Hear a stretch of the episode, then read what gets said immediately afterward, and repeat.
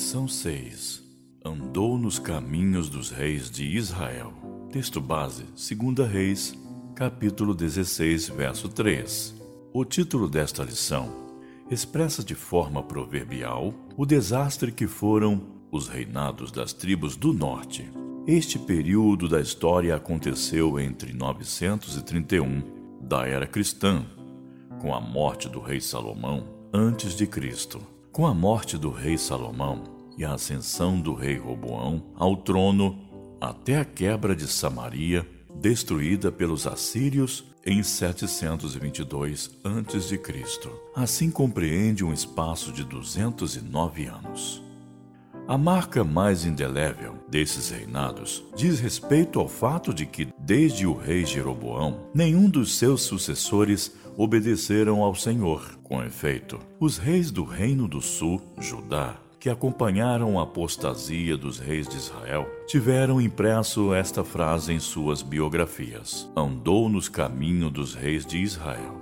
Nesta lição, iremos aprender que nem sempre prosperidade material significa prosperidade espiritual. Iremos aprender também o quando a apostasia rebaixa o valor dos indivíduos. E por fim aprenderemos o quanto a justiça de Deus caminha lado a lado com a sua misericórdia. Primeiro ponto: prosperidade material e miséria espiritual. Em linhas gerais, o Reino do Norte nunca se estabeleceu de verdade com uma casa real estável. O rei Nadab, filho do rei Jeroboão, governou por dois anos e logo foi assassinado junto com a sua família por Baasa. 1 Reis 15, 27 a 30. Por sua vez, Elá, filho de Baasa, sofreu o mesmo destino na mão do rei, na mão de Zinri, outro comandante militar. 1 Reis 18, versos de 8 a 14. Mas o reinado de Zinri durou apenas sete dias e outro comandante, general Honri, tomou o poder. Finalmente, a casa de Honri estabilizou politicamente o Reino do Norte. Transferiu a capital da cidade de Tirza para Samaria. 1 Reis 16, 24. Assim como a Jerusalém de Davi, Samaria era a cidade da casa de Honri. O rei era um grande arquiteto e construtor. Edificou muitas obras grandiosas e foi acompanhado neste talento pelo seu filho e sucessor, o rei Acabe, que começou a reinar após a morte do seu pai. O rei Acabe continuou o legado de grandes construções e de grandes acordos comerciais, especialmente com os sidônios, selando este consórcio casando-se com a filha do rei de Sidom, Jezabel. 1 Reis 16, 31. No entanto, a despeito de todos esses empreendimentos e construções monumentais, o rei do norte passava por um período de profunda degradação moral e espiritual.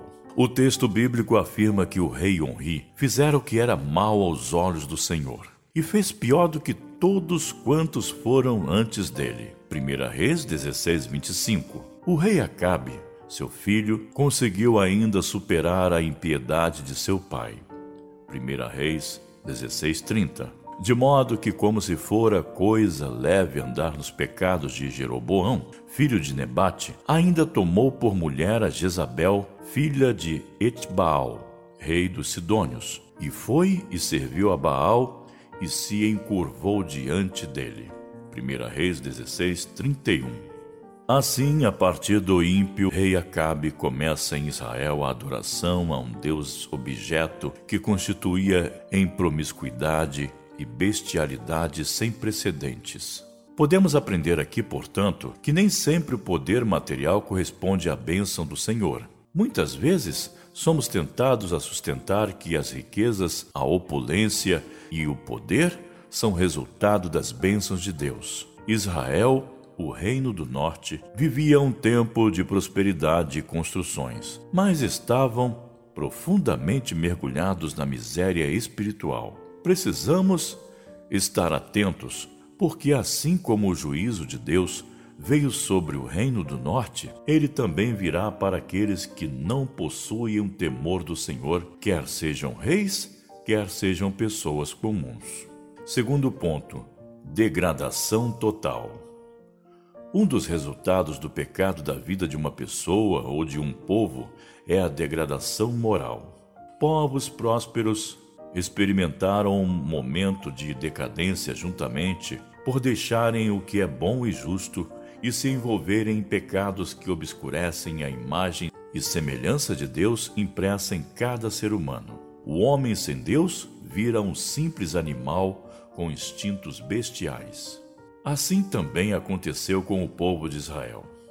A adoração ao deus Baal, entidade de origem sidônia ou fenícia, era completamente imoral. Nos cultos a Baal havia orgias de todo tipo, até mesmo com animais, rituais de transe em que os seus devotos cortavam uns aos outros. 1 Reis 18, 21. E até mesmo sacrifícios de crianças, como expresso pelo profeta Jeremias 19, verso 5.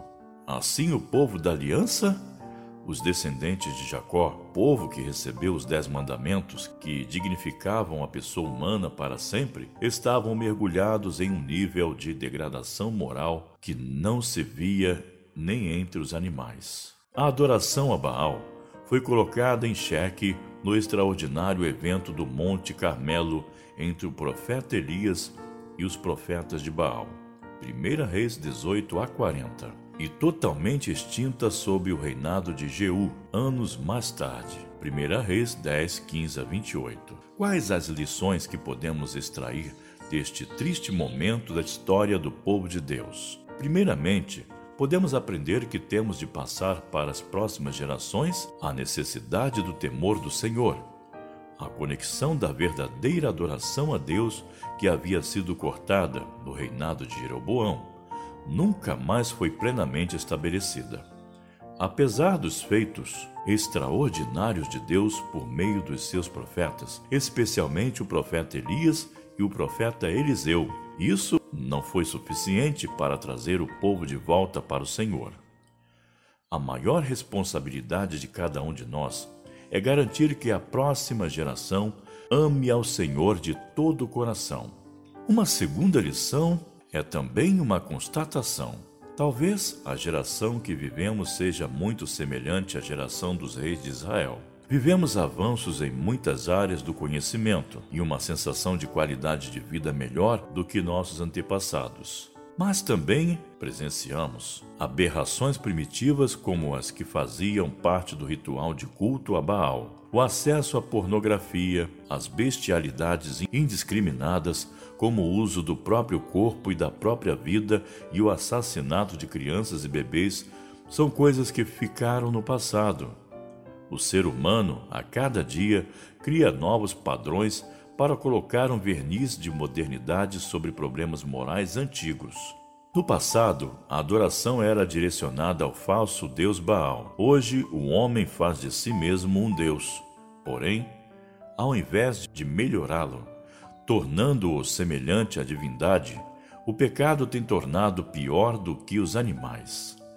Terceiro ponto: o juízo de Deus. Em 1 Reis 17, 13 e 14, vemos que o Senhor enviou seus profetas para exortar o povo a se converter dos seus maus caminhos e guardar os mandamentos. Porém, o povo não deu ouvidos, endureceu o coração e não creu na palavra do Senhor por intermédio dos seus profetas. É bem verdade que houve avivamento pontuais sob o ministério de Elias e Eliseu e sob o reinado de Jeú. 1 Reis 10, 30. Mas não foram suficientes para mudar o coração do povo que estava completamente dominado pelo pecado. Por fim, a Bíblia nos conta que o Senhor muito se indignou contra Israel e os tirou diante da sua face. 2 Reis 17, verso 18. Nunca mais as tribos do norte foram reunidas novamente. Os assírios conquistaram a cidade de Samaria em 722 a.C. e dispersaram sempre. Em seu lugar, trouxeram povos de outras nações dominadas para povoar a terra. 1 Reis 17, verso 24. E repatriaram sacerdotes do Senhor para ensinar-lhes a temer ao Senhor. 1 Reis 17, 28. A partir disso, A terra foi tomada pelo sincretismo religioso com os elementos dos cultos pagãos e do culto a Deus. Assim, ao Senhor temiam e também a seus deuses serviam, segundo o costume das nações dentre as quais tinham sido transportados. 1 Reis 17, 33. Desse modo melancólico terminou o reino de Israel. Não obstante, podemos extrair lições importantes aqui. O juízo de Deus sempre vem antecipado pela sua misericórdia. O Senhor sempre enviou os profetas para fazer com que o povo se arrependesse e confiasse unicamente nele. Assim também somos nós. Devemos estar sempre atentos em não desobedecermos ao Senhor e a confiar em Sua misericórdia.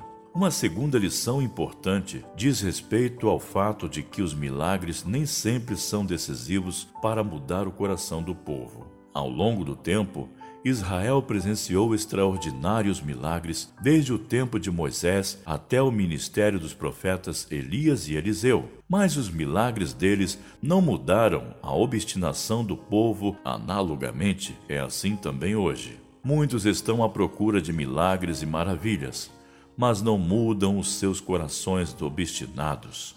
Porém, sem santidade e um coração quebrantado, é impossível agradar a Deus. Conclusão: Nesta lição, vimos que, a despeito da prosperidade material inicial das tribos do norte, eles estavam na mais profunda miséria espiritual. Aprendemos também o quanto o pecado é capaz de reduzir o valor do homem, criado à imagem e semelhança de Deus. Por fim, aprendemos o quanto o juízo de Deus é infalível mas sempre é antecipado pela sua misericórdia. Que tenhamos um coração ensinável para viver sob as bênçãos do Senhor em nossa vida.